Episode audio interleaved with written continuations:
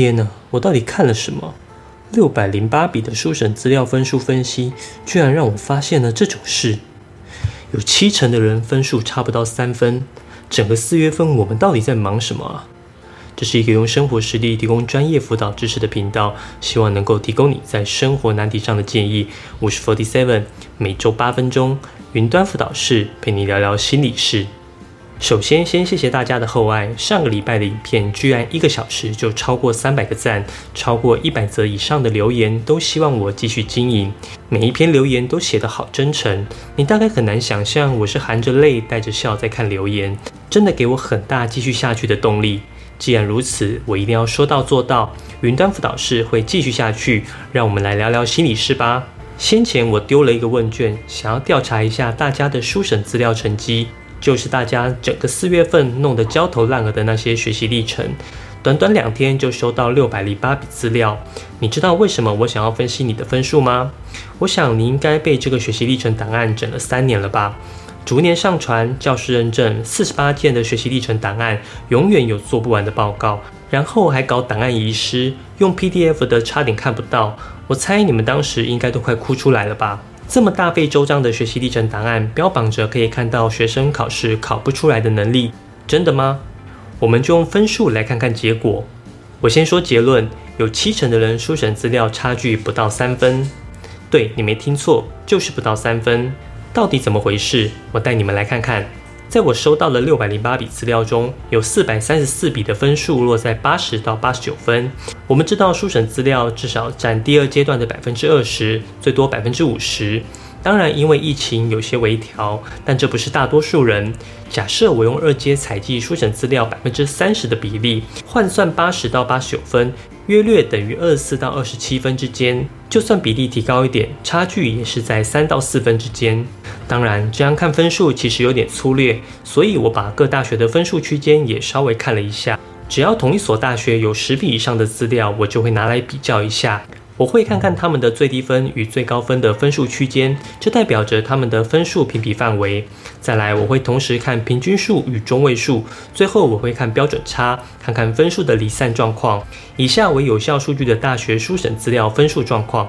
首先，我们看到全剧。前五名分别是台大、东海、逢甲、中心、成大，都超过二十分以上，一样以百分之三十为基础。二阶成绩前后可能差到六到七分。最后一名是淡江，但全剧也达到十分，二阶成绩也有三分的差距。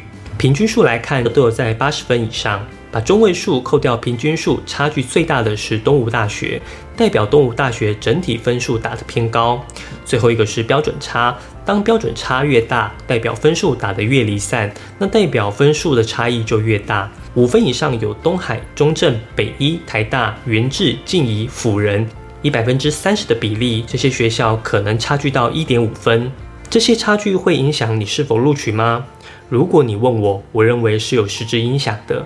在个人申请的环节里，每个动作都是环环相扣的。一开始的选志愿、梦幻、合理、保底，大家会过一阶的分数其实差异不大。也许你会质疑我，保底怎么会差异不大？很简单啊，因为保底通常是你瞧不上眼的学校，过了你也不一定会去念。其实面试跟学习历程，我认为要有巨大差分是不容易的。大家表现其实不会差太多，或许有极度优秀的同学，但那也是一两位。录取名额有这么多，其实不太会影响到你。大多数人都是在两个标准差之间的常态分布。因此，我在这边先下个小结论：个人申请里每个分数都是有实质影响的。你应该尽可能的去提高分数，哪怕是零点一分，都要全力以赴，更不要说是三分以上的差距。但是你以为这样就完了吗？学生分数只是代表着一种现象，还不足以解释学习历程档案的评分状况。所以我也另外私下问了几位大学教授，他们对于这次的评分界面使用有什么感受，以及对于同学的建议。这边要特别感谢 Locker、e p r 一零四，还有其他的教育伙伴，帮我找了不少教授填答这份问卷。我们来看看教授的问卷分析吧。这次我分别问了学习历程的界面，你使用起来感觉如何？你优先想点开的项目是哪一个？你有注意到学生是否上传了贵系没有要求的项目吗？你有注意到学生多元表现纵诊心得有超过八百字吗？针对学习历程，你有什么建议给同学？这五个问题，这些问题围绕在人性的问题上。为什么我们不讨论理性的客观事实，而要去探讨人性呢？因为我认为在评分时，感受会是影响评分的关键因素之一。虽然我们有制定评量尺规，但怎么用、有没有用，其实都很难断定。我大部分的教学影片中，也都是围绕着人性在教你写学习历程，像是我提出的引流、矛盾情绪的标题等等。因此，与其听许多官方的理想情境，不如就用感性的真实样态来分析教授的评分状况。首先，我们看到有百分之七十五的教授觉得新的评分界面是相当容易找到想看的资料。假设有五十位同学的资料要看，每个人分别有六件多元表现、两件课程学习成果，加上学习历程反思与重整心得。这样每个人就有十笔资料，五十个人就有五百笔资料。从网络上几位教授在评分完审查资料后写在脸书上的心得贴文可以看到，旧制 PDF 是一键合并的档案，下载下来一路滑下来看就好。但新系统会分散在不同的位置，并且后台会呈现老师是否有点开每个档案照片。换句话说，如果点开的比例太低，教育部是看得到的。而几点不同的资料区寻找资料的过程是最耗时的。有教授提到，他们的科系还会针对资料做笔记讨论，每位同学要花教授一个小时的时间。这样看来，教授不看学习历程档案，或是乱看随便看的谣言，至少在这几个学校是不攻自破的。虽然这么辛苦的评分过程，但是仍然有四分之三的教授觉得资料很好找，看起来在系统设计上相当友善。光这点就要给教育部按一个赞。我建议学弟妹明年要尽量使用学习历程系统。第二个问题是，教授有没有注意到你上传了没要求的项目？还记得在简章中都会要求上传的代号。当时许多人问我，如果上传了他们没要求的项目会怎么样吗？我直觉是应该会知道你多上传了没必要的项目，毕竟是新系统，应该有这种机制。但如果是用旧制的 PDF，应该没办法检查，所以我也不特别阻止学生去上传。而且简章也没说多上传其他项目会扣分。我这份问卷主要是针对新系统的评分界面，所以有四分之三的教授发现你有多上传是非常合理的。那至于会不会有影响，我认为有影响不是上传的精准度，而是有没有区别度。有一个建筑设计学群的教授脸书分享中提到，不要再画石膏画、透视画、建筑模型或混凝土模型。反而建议好好去探索自己的城市，读相关书籍，找问题并解决问题，将这些过程记录下来就好。这里我们要思考一下：石膏画、透视图、模型制作，不是跟建筑设计学群息息相关的作品吗？为何教授呼吁不要做这些？难道是高中端或补习班理解错误吗？其实不是的。我的解读是呈现的内容相似度太高的问题。这位教授在最后有提到，大家好像都是同一个模子刻出来的。我一直在强调，没有好的学习历程，只有独特的学习历程。一昧模仿学长姐其实是没有个人特色的。与其带着没有灵魂的作品，不如好好的读一本书。我个人会这样解读教授的意思。第三个问题。教授有没有注意到多元表现纵诊心得超过八百字这件事？有六成的教授其实有发现这个状况。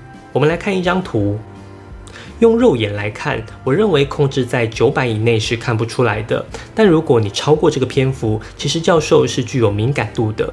最好你别超过太多，不然一定会被发现。但我认为，如果要控制在八百字，又不希望同学在美编上花太多力气。这套新系统应该可以设定一下字数审查机制。讲到多元表现纵诊心得，各位还记得我这支影片吗？引流是我首先提出来的观念。我还记得有学生这样写，被他们老师打枪，说这种观念太新，最好不要这样。但这次有教授说，多元心得拿来摘要太可惜，应该把重诊性档案拿来跟教授对话沟通，告诉教授要特别注意哪几份档案，因为教授不太容易全部档案都看，就算都点开也没办法记住你。我跟这位教授不认识，但他的建议与我的观点不谋而合。有看我影片的同学，我想在多元心得这块应该都取得不错的成绩。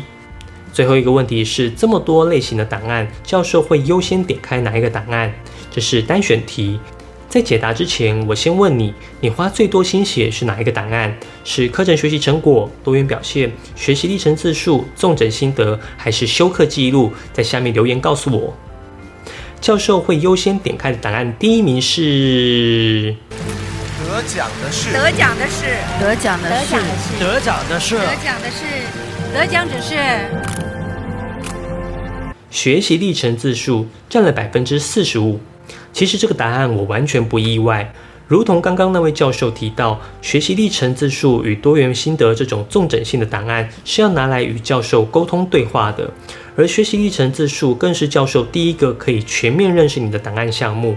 如果你还是学长姐那套模板来写，只会让教授带着厌烦的心情去看你其他的档案。给教授好印象是非常重要的。有一位教授提到，格式是最基本的，你没有用对标点符号，左右没有对齐，有错字等等，都会产生基本功不好的印象。你或许很难想象教授有多在乎格式。我写论文时，教授花最多时间在改的就是我的格式，还有语句通顺度。教授最常看论文，论文只要格式不对，就必须要修正。当然，论文里也不会有所谓的简报档、画重点或是花花绿绿的背景。虽然我们也听过教授希望画重点的，只是你想想，如果你的档案需要画重点才可以让教授看到亮点，那是不是代表我们的表达不够精准呢？我最近其实在研发一套能够打造个人风格的学习历程模板付费课程，这将会是集结我全部功力的课程，可以有系统的帮助你建构学习历程档案。让你快速完成具有个人风格的学习历程档案，让你有更多的时间去准备面试或其他笔试。如果你有兴趣，在留言区打个加一，让我知道。第一年的学习历程档案是否成功这个问题太难回答，势必还有许多空间需要调整。但套用一位教授的贴文，今年来的高中生似乎跟过去不太一样，想进历史系的理由比较具有说服力了。不管这是个案还是普遍现象，至少过去这三年的努力不是完全白费。这些分析数据还有蛮多可以探讨的，之后我会再找时间跟大家一起分析检讨。今天的影片信息量有点庞大，我来做个总结。